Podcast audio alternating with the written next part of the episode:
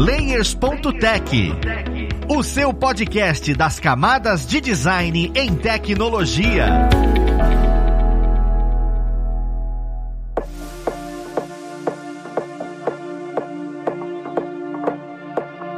Olá, ouvintes! Eu sou Luiz Lima, designer e professor aqui na plataforma Lura, e vamos para mais um Layers.tech, o seu podcast das camadas de design em tecnologia. No papo de hoje, nós vamos conversar sobre as tendências de UI design para 2022. Eu sei que é um pouco temporal, mas é muito interessante a gente conhecer quais os passos a gente pode tomar e como o mercado está vendo o UI design nesse instante. Vamos lá para a conversa ver que vai ajudar a gente nela. Nós temos hoje como convidado o Caio Calderari. Ele que é Senior Product Designer de UX e UI, of course. Seja bem-vindo, Caio. Fala aí, galera, beleza? Obrigado pelo convite aí. Feliz em estar participando com vocês aí desse podcast. Cara, é um prazer imenso nosso tê-los aqui. Existem muitos pensamentos que eu quero que você traga pra gente, porque eu sei que você convive isso diariamente. Além do Caio, nós temos aqui o Matheus Velaim, ele que já esteve com a gente em alguns episódios, e ele que é professor aqui na plataforma Lura. Seja bem-vindo, Matheus. Valeu, Luizão, valeu, Caio. Muito feliz em estar aqui novamente, estava esperando esse convite aparecer.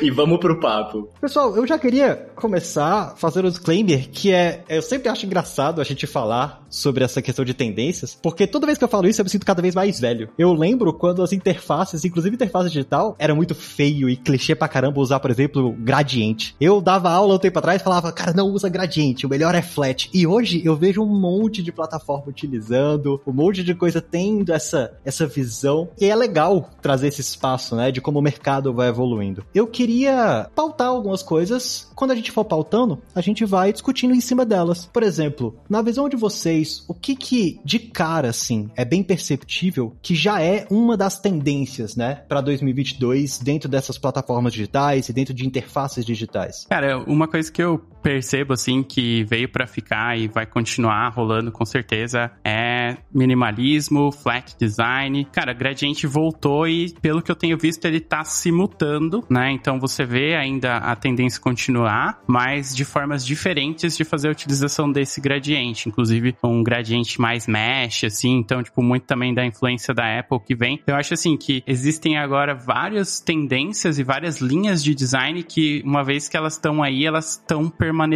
E aí vai ser muito mais de uma opção do designer seguir por uma linha ou por outra, muito mais do que, ah, essa daqui já não tá mais tão legal. Eu acho que você acaba tendo mais opções e, tipo, ambas são válidas. Não é mais aquela visão que anteriormente a gente tinha, tipo, ah, não, isso aqui já veio, voltou e foi embora. Não, eu acho que tá se perpetuando e tá mudando, né? Então você tem, por exemplo, flat design, que, cara, continua super relevante, gradiente que vem ainda e não, tipo, é mais aquela coisa brega que a gente costumava falar, putz, já foi a época, mas ainda tá vivo e tá se mutando. E o minimal design, como também o brutalismo, né? Também, que também vem no oposto. Então, assim, eu acho que hoje tá difícil de dizer, tipo assim, isso aqui não usa mais. Eu acho que agora são mutações, coisas que continuam se perpetuando e o que já tá há muito tempo continua, mas às vezes como uma releitura, mas com ainda alguns fundamentos. Cara, eu acho que, assim, a tendência de simplicidade, minimalismo, já é uma tendência que veio para ficar, vai continuar, ela não vai embora se qualquer coisa que vai acontecer com ela, ela só vai evoluir aos poucos, mas assim, qualquer interface hoje, qualquer interface digital, produto, seja um site, seja um app, seja, sei lá, um sistema operacional de smartwatch, tudo aquilo ali sempre vai tender ao simples. Por mais que tenham sempre aqueles produtos específicos com um design brutalista, completamente diferente de tudo que a gente acessa normalmente no nosso dia a dia, a simplicidade,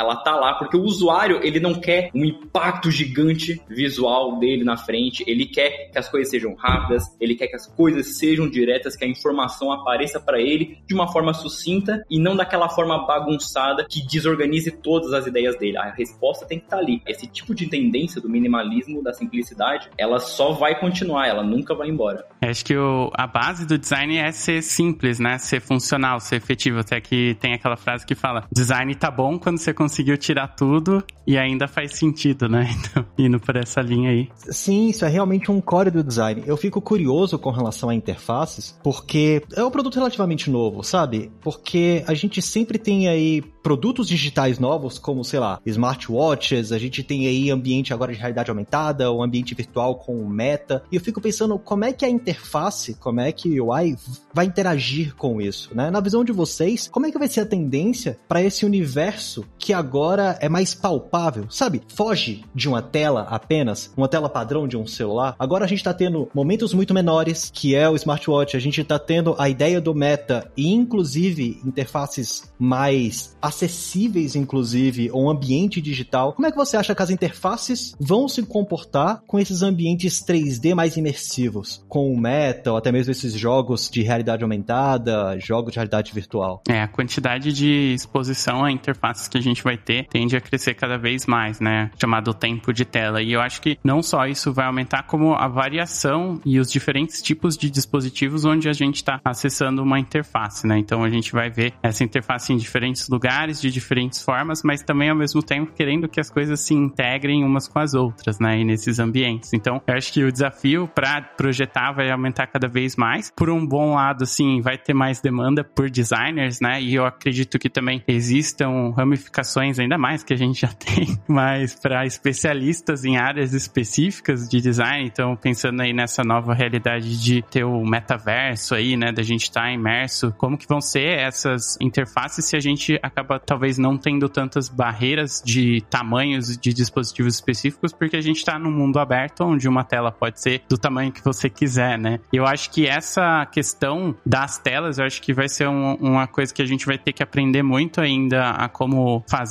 da melhor forma, porque já se tornou assim, já chegou num ponto que, cara, não tem mais essa de projetar por uma tela de um tamanho específico. Já existem milhões de tipos de celulares de tamanhos diferentes, só falando de celular. E aí a gente pensa em monitores, os monitores também ficando cada vez maiores. Agora a gente vê monitores na vertical, na horizontal, que vira, que o cara troca a forma como essa disposição aparece ali, o split screen. Então o browser também vai ter tamanhos diferentes em momentos diferentes.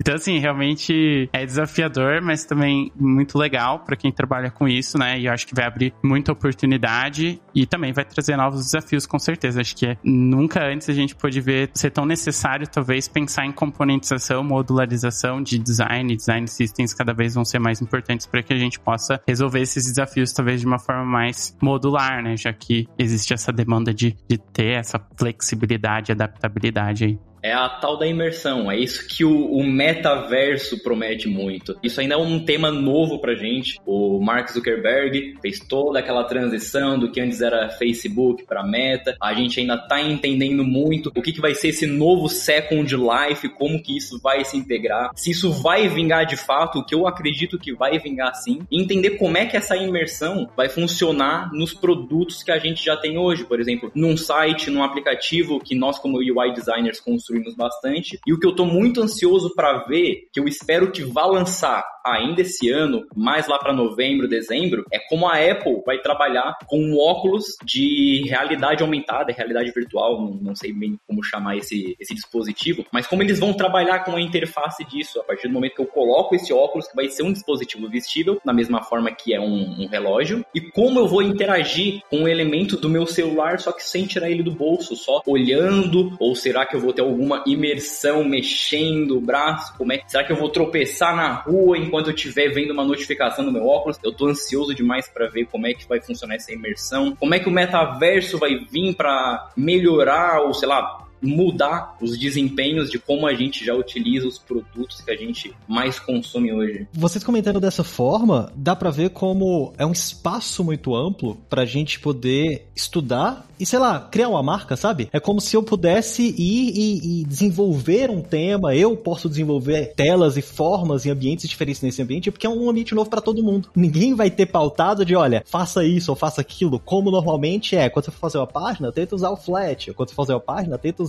o, o gradiente. Não existe nada disso pautado, né? Então eu acho legal como é um caminho novo. É para ser desbravado agora em 2022. Parece que realmente é uma tendência, começa a desbravar isso. Perceber, escutar isso de vocês, deixa ainda mais claro.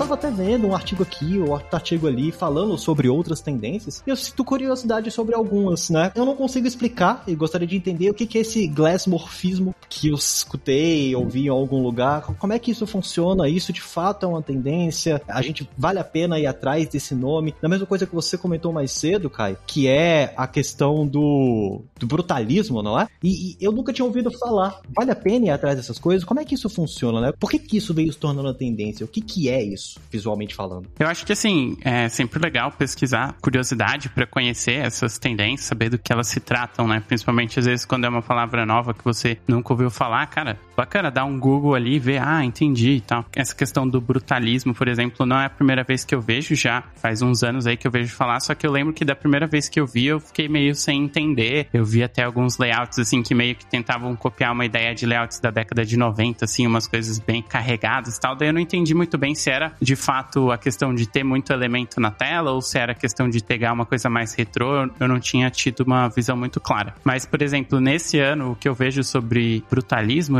particularmente, é uma questão, assim, de ter fontes bem grandes, assim, caixas grandes na tela. Então, às vezes você vê, por exemplo, tem um site que você pode entrar que ele tem uma característica, agora foi feito um redesign de um site que chama Gumroad, né? Que é um site para você vender arquivos digitais na internet lá fora. Esse site é bem famoso. E esse site tem um estilo brutalista. Por exemplo, você vai ver que ele, ele tem um logo gigantesco, ele tem até meio que uma pegada meio magazine também, assim, com seções bem marcadas, bem definidas por caixas, né? E esse é só um dos exemplos, né? Acredito que tenham mais outros exemplos. Mas é engraçado que às vezes várias linhas vão se esbarrando também, né? Essa questão dessas linhas, às vezes fontes com marcações como se fossem, tipo, como se você tivesse pego um classificado de jornal e feito um risco, assim, em volta da palavra que você achou interessante. Tem esse estilo também acontecendo.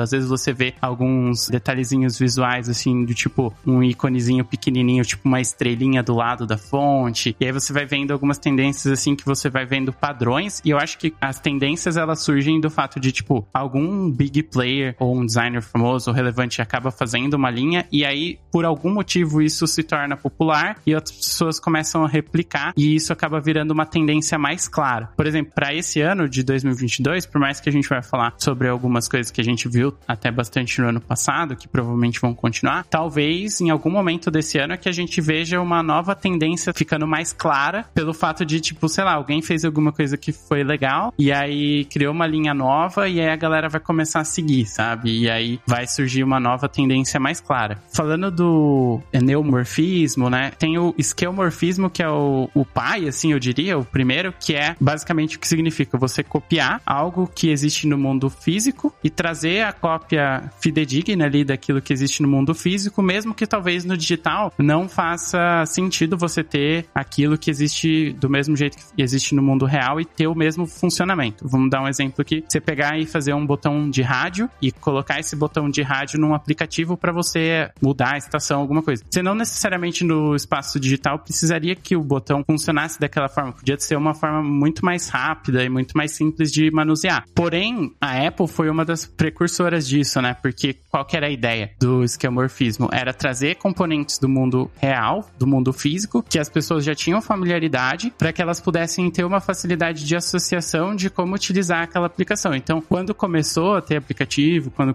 começou a popularizar, foi uma forma que eles encontraram de fazer com que as pessoas já soubessem como utilizar por estar familiarizada com alguma coisa que já existia no mundo físico. Só que não, não era a melhor forma de talvez fazer a experiência, mas por um outro lado tinha esse ganho da familiaridade que é muito importante. Então aí surgiu isso e aí depois de um tempo para cá o neomorfismo foi meio que pegar o esquemorfismo e trazer uma nova roupagem com um pouco de sombra, gradiente, só que assim, eu acho que na minha visão assim foi meio flopado assim, tipo, eu, por exemplo, nunca usei e não curto até hoje, mas tem gente que segue o hype, segue tendência de olho fechado e acaba fazendo alguma coisa em cima. A Apple tá tentando aplicar alguma coisa disso no, no macOS, não sei se no iOS também, eu não tenho dispositivos da Apple aqui comigo. Eu acredito que eles começaram a tentar alguma coisa disso, mas o que vingou de fato na tendência não só para os sistemas da Apple, mas como para os sistemas da Microsoft também, que no caso é o Windows, foi o glassmorfismo. O glassmorfismo ele tá vindo com muita força, principalmente agora no Windows, é o Windows 11, o novo esquema ali da barra de tarefas, o menu iniciar remodelado, tudo aquilo ali eles estão trabalhando com glassmorfismo, deixando aquela aparência de desfocado, todos os elementos que ficam no fundo. O Windows 10 10 já tem um pouquinho disso. O novo Mac OS, que eu não me lembro agora o nome certinho do sistema, ele também trouxe bastante. Acho que é o Big Sur. Big Sur, isso, Big Sur. Ele também trouxe muito desse elemento, agora ele misturou bastante, assemelhou bastante com os elementos que o iOS tem para ficar cada vez mais parecido daquele match de sistema de, do design system da Apple. Cara, esse glassmorphismo é assim uma das minhas tendências favoritas. Eu acho que fica um destaque visual muito bonito, dá um destaque legal para os elementos que estão na frente e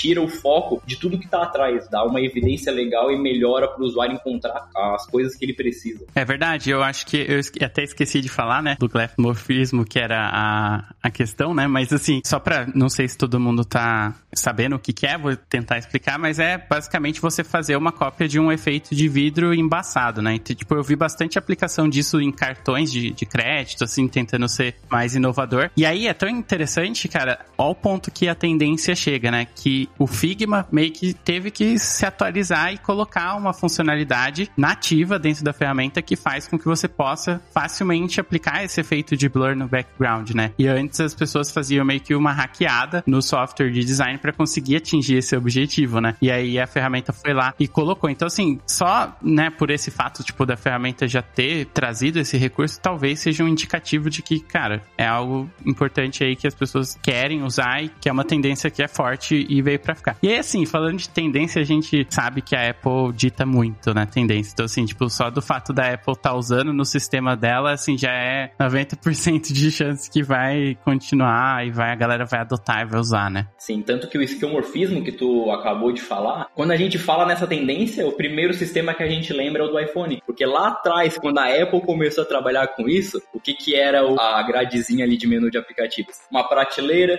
com cada íconezinho ali separadinho. Quando tu abria, sei lá, a bússola, era muito parecido com uma bússola real de fato. O calendário também, com aquela barrinha vermelha no topo, calculadora. Tudo aquilo ali, eles sempre buscavam trazer o que, era elemento real para dentro do, dos dispositivos, dos sistemas que a Apple constrói. Então a Apple ela, ela é bastante precursora na, na parte das tendências. E você comentou uma coisa interessante, Caio. A questão dos grandes players, realmente, eles ditam um pouco dessa tendência, né? Ou é um designer ou uma designer bem posicionada que cria uma coisa diferente para um player grande, um cliente grande, e as pessoas acabam acompanhando. Isso acontece em vários segmentos.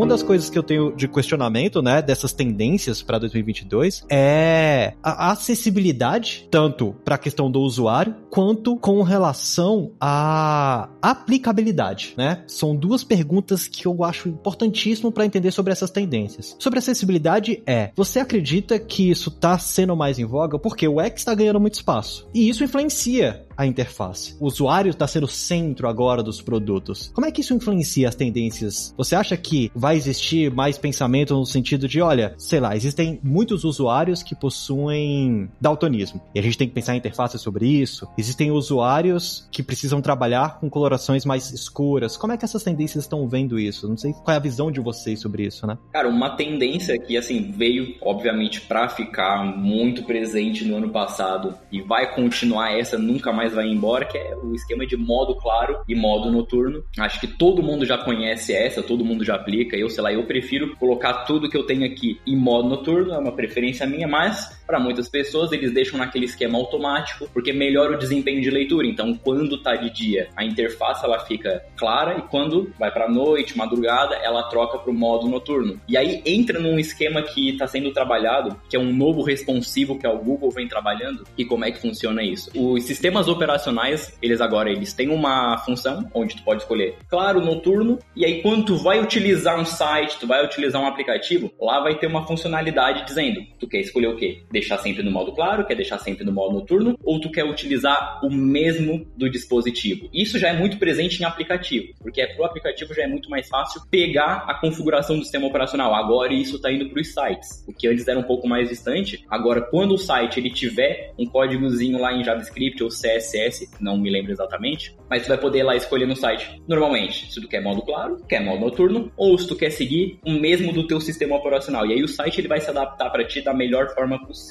Exatamente. Além disso do Dark Mode, uma questão que vem forte nesse ano e já vem também um pouco do ano passado é a questão da personalização das interfaces. Então a ideia é você trazer uma experiência personalizada para o teu usuário. Uma questão de personalização, sim, é a parte de conteúdo também, né? Por exemplo, você notar Netflix é um conteúdo totalmente personalizado de acordo com aquilo que você consome dentro da plataforma. Então tem a questão da personalização do conteúdo, mas também a personalização da interface, né? Então é você aderir às preferências do sistema daquele usuário e se encaixar o máximo possível dentro daquilo. Lógico que para que isso seja alcançado, você tem que preparar a sua aplicação para que ela se adapte aos contextos, né? E aí isso vai exigir também mais trabalho do time de design, de fazer um design system dark version também, que não é só fazer a inversão das cores, tem que ter um tratamento especial ali para as cores funcionarem, o contraste, né? Muita gente pode pensar, ah, não, é só colocar preto no fundo que já vai funcionar. Não, mas tem uma questão assim que além de ter esse cuidado de fazer isso, tem que lembrar, cara, o usuário muitas vezes ele vai, às vezes se ele quer alguma coisa, ele vai achar um jeito de alcançar aquele objetivo que ele tem. Então, assim, o que, que é melhor? Você se preocupar em trazer uma boa experiência e, e investir para fazer isso acontecer da melhor forma que o seu aplicativo tem que ser, ou deixar o usuário, por exemplo, instalar um plugin no Google Chrome que vai fazer alteração de qualquer site que existir, de qualquer aplicação que existir, do jeito que ele quiser ali com um plugin que altera. E aí a alteração que ele vai fazer em cima da sua interface às vezes não reflete o que você quer transmitir, a sua marca. Então, no fim das contas, o usuário que manda, entendeu? Então, às vezes é legal você pensar em oferecer uma solução assim para não correr o risco de o cara fazer do jeito que ele quer e às vezes não seja o melhor jeito. Apesar de que, né, de qualquer forma, a pessoa vai sempre poder escolher. Mas a questão, o ponto é, é estar mais preocupado com a questão de personalização, de adaptação. E eu falando sobre acessibilidade, eu acho que é importante, sem dúvida, tem se tornado cada vez mais notório e mais falado, né? E as pessoas estão cada vez se preocupando mais com acessibilidade, o que eu acho que é muito bom, é muito importante. Eu acho que, assim, algumas tendências não respeitam, no sentido de tipo, cara, não tá sendo preocupado a acessibilidade. É uma tendência que veio puramente com o um olhar de design e pronto. Ah, você pode também se usufruir de tendências, por exemplo, fazer um site no estilo brutalista, usar uma tipografia grande, fazer um grid totalmente diferente, mas ainda assim se preocupando com contraste, se preocupando com algumas coisas que são importantes, né? Para que o seu site ele não perca a acessibilidade em prol de estilo ou de tendência. É lógico que a gente sabe que sempre existe um conflito assim entre isso, mas é por isso que a gente tem o ditado assim, tipo, não ditado, mas assim, aquela questão de que muita gente fala, pô, não fique olhando o design no Dribble e não fique copiando o que tá lá sem pensar, porque muitas vezes o que tá lá é experimentar alguma coisa nova, é muito mais pensando na tendência ou no hype ou no que é legal do que realmente o que funciona no mundo real, do que é o melhor pro usuário, né, que tá pensando no usuário como centro, né? Então, é legal ver tendência, é super saudável, acho que como designers a gente gosta dessas coisas. E acho que talvez muita gente entrou no design por causa dessas coisas legais, dessas coisas bacanas, mas tem que ter uma certa maturidade aí na hora de utilizar isso mesmo pro cliente, principalmente que às vezes não tem nada a ver com o que o cliente precisa em termos de solução, então não é porque aqui é descolado que tá no, no, no hype ali você vai colocar isso em prática e pode muitas vezes ferir conceitos básicos e importantes que deveriam ser levados em consideração durante um projeto. Então por isso que às vezes é muito mais safe, né, muito mais seguro você ir pro tradicional, pro clean, pro minimalista, que você vai estar tá provavelmente infringindo menos regras, mas também é legal saber do que é tendência e também ver porque tem contextos que existe uma, tipo, uma licença poética ali para justamente fazer uma coisa fora da caixa. Então vai muito do objetivo que você tem no projeto, objetivo do cliente, qual o contexto, quem é o usuário final, para que que você está fazendo aquilo, né? Então o design, a tendência talvez vai servir um propósito ali. O Caio foi cirúrgico nesse comentário sobre o Dribble, que é uma coisa que eu recomendo muito para quem está começando agora a criar interface, que é pode entrar lá no Dribble, pode se inspirar em alguma coisa, pegar algumas coisinhas como referência visual, até porque é uma plataforma, uma rede social que tem muito de interface digital lá, mas não toma aquilo ali como correto. Porque o Dribble é como se fosse um outro lado da internet. Tem muita coisa ali que não é acessível ou que não daria muito certo no responsive se tu fosse adaptar. O usuário ele ia se perder muito quando trocasse de um dispositivo para o outro, que daí já ia confundir muito a experiência dele, toda a questão de usabilidade. Ele teria que reaprender a utilizar esse site, esse sistema, esse aplicativo, independente do que for. Então o Dribble ele é uma ferramenta muito legal para tu poder lá dar uma pesquisada, gera alguns insights, mas não toma como a principal referência para tu poder fazer qualquer tipo de produto digital. É interessante como eu vou percebendo que a maior tendência, né, dentro de 2022 continua sendo o usuário. Mesmo que a gente esteja falando aqui de glassmorfismo, esteja falando aqui de brutalismo, que é legal, que agora que vocês estão comentando, eu percebo interfaces que eu vejo mais isso. Eu, eu nem notava como isso acontecia, e agora que vocês comentaram, eu noto as interfaces que eu vou entrando e isso existe. Só que, de fato, se isso atende, né, o seu usuário final, aí faz sentido. Não tem sentido você usar essas tendências, sendo que no final você não vai ter uma resposta legal do seu usuário.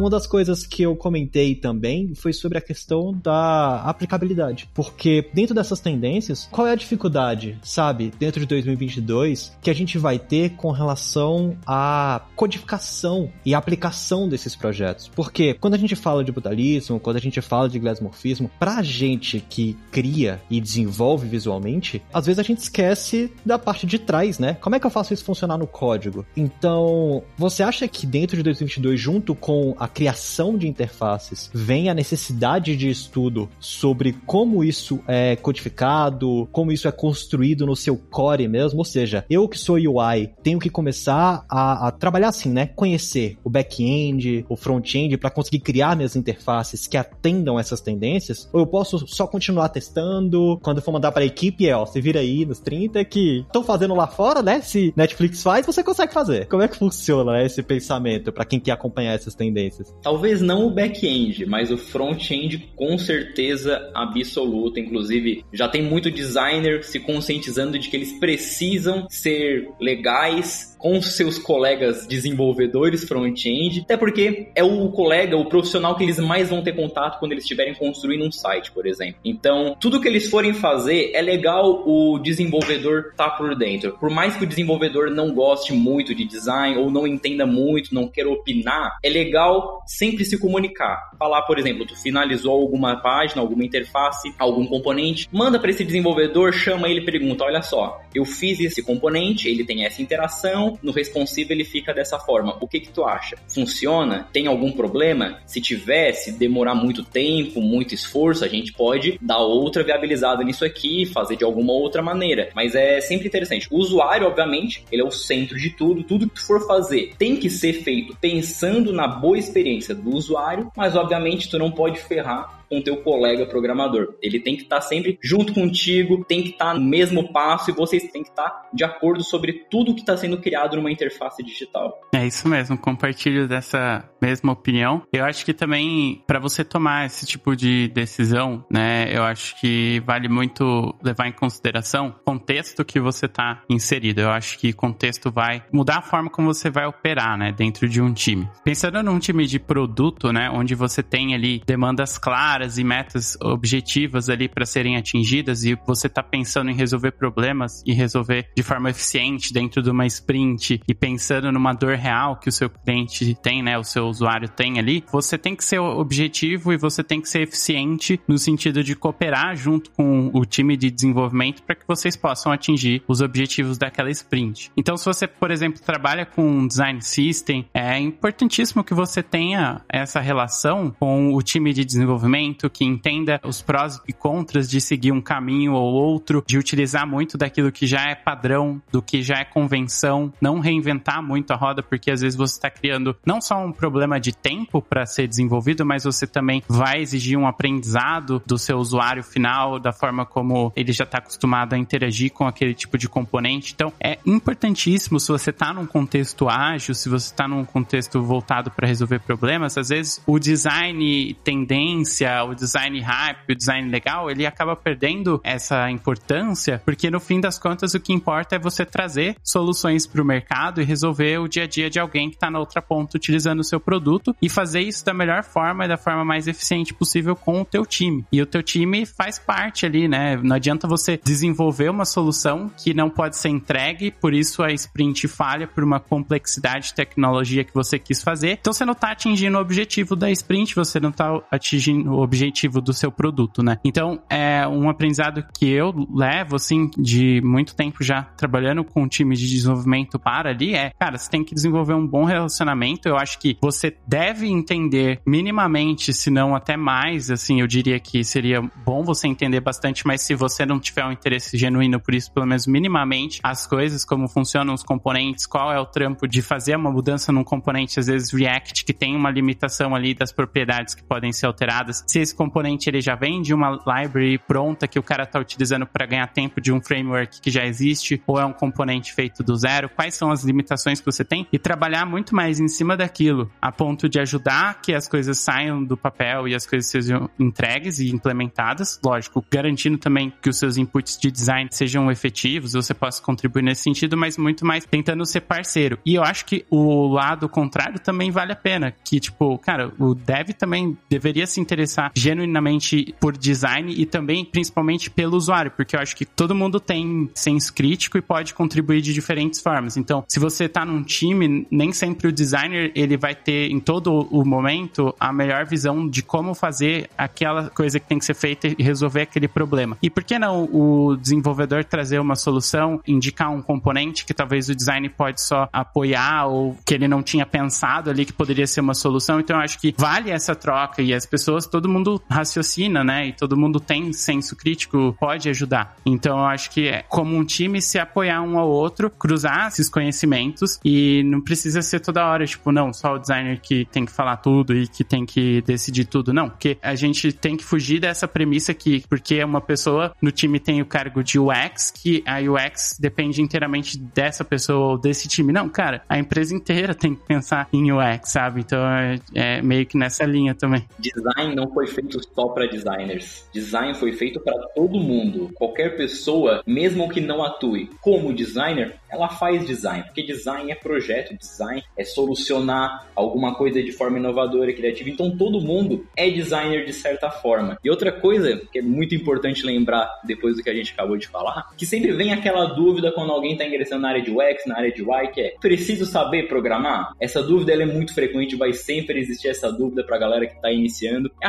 resposta é não, não precisa. Mas se tu souber, pelo menos o básico, não precisa ser o mestre da programação, se tu pelo menos souber trabalhar com HTML, CSS, que não é nem programação, é linguagem de marcação e estilo, tu já vai ter uma boa base de como um programador front-end desenvolve as telas que tu já criou no Figma, no XD, no Sketch, independente de qual programa de prototipação tu usa, tu já vai ter uma noção muito boa de como funciona trabalhar com código e óbvio, se tu conseguir, tiver um tempinho, e aí sim aprender a trabalhar, sei lá, com JavaScript, com PHP ou com frameworks um pouco mais avançados, aí sim tu vai estar, tá, sei lá, craque. Aí tu nunca mais vai ter qualquer tipo de problema com qualquer programador, porque tu vai saber o que é a dor de cabeça, que é passar uma semana para desenvolver um único componente que poderia ser simplificado de alguma outra forma e facilitar tanto a tua vida quanto a vida desse programador, desse teu colega aí. É, eu posso falar um caso real aqui, que é assim, muitas vezes o designer ele não sabe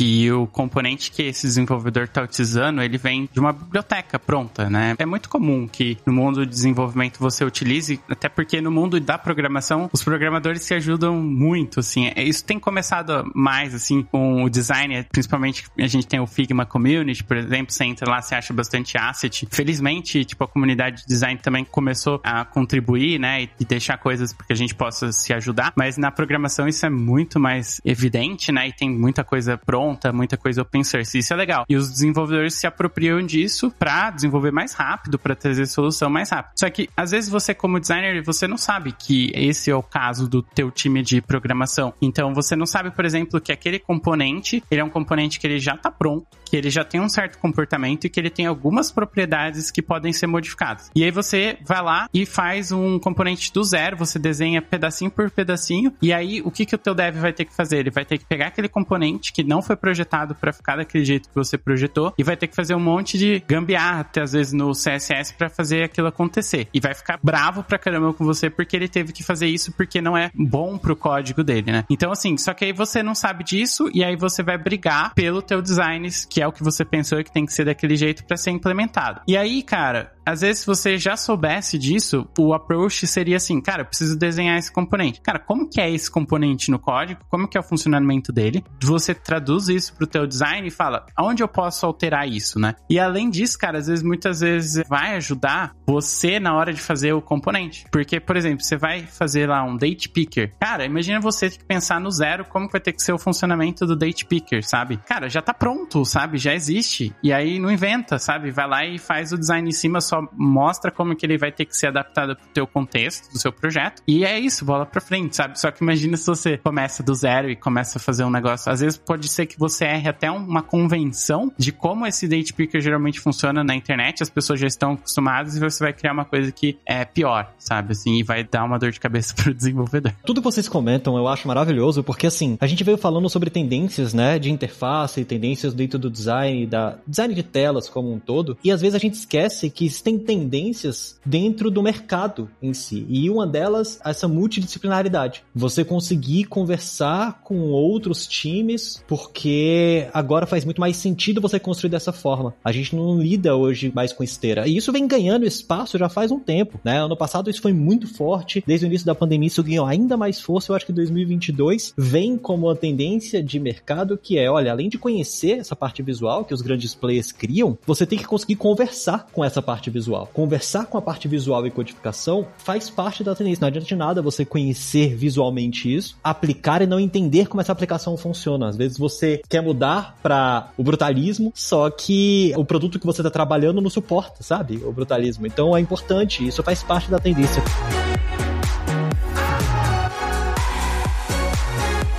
Pessoal, é sério, isso deixa muito claro como a gente pode correr, quais as coisas que a gente consegue construir. Eu realmente acho que teria muita coisa pra perguntar aqui, porque é muita, muita tendência, mas a gente acaba falando e, e o tempo passa muito rápido. E eu gostaria de agradecer mesmo a presença de vocês dentro desse espaço, trazer a visão de vocês, o que, que a gente espera aí pra 2022. E queria abrir esse espaço pra quem tá escutando a gente conseguir acompanhar um pouco o que vocês criam, pegar como referência exatamente porque, como vocês estão falando das tendências, vocês podem criar a tendência tendência. Olha que interessante. Quem tá escutando a gente quiser te acompanhar, Caio, onde é que ele consegue te achar? Quais as mídias você tem? Nas principais redes sociais, você vai me encontrar arroba Calderari Caio, no LinkedIn Caio Calderari. Só buscar aí que com certeza você vai me encontrar. E se quiser ver algumas dicas de design, também tem o canal no YouTube, youtube.com barra UI Design, UI Design. E é isso aí, só entrar em contato, a gente pode trocar uma ideia aí também, fica à vontade. Perfeito, muito obrigado, cara. E Matheus, para quem quiser acompanhar aí suas criações, o que você vem desenvolvendo, onde é que o pessoal consegue te acompanhar? Todas as redes sociais é barra ou arroba Matheus Vilaim, Vilaim com dois L's, N no final. Se quiser conteúdo de qualidade, vai lá no LinkedIn que tem muita coisa boa. Se quiser besterol e meme, vai no Twitter, que lá é, é certo isso. E no LoL é Vilaim, Vilawin com W antes do I.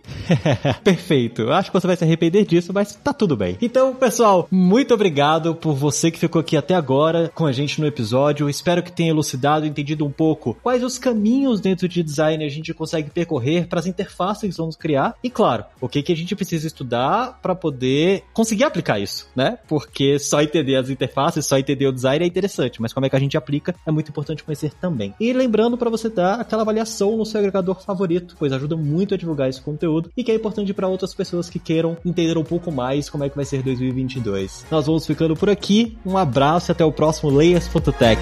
Fui!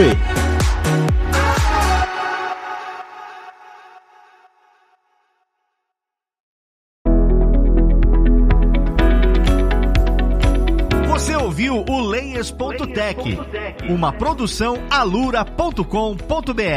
Edição Radiofobia Podcast Multimídia.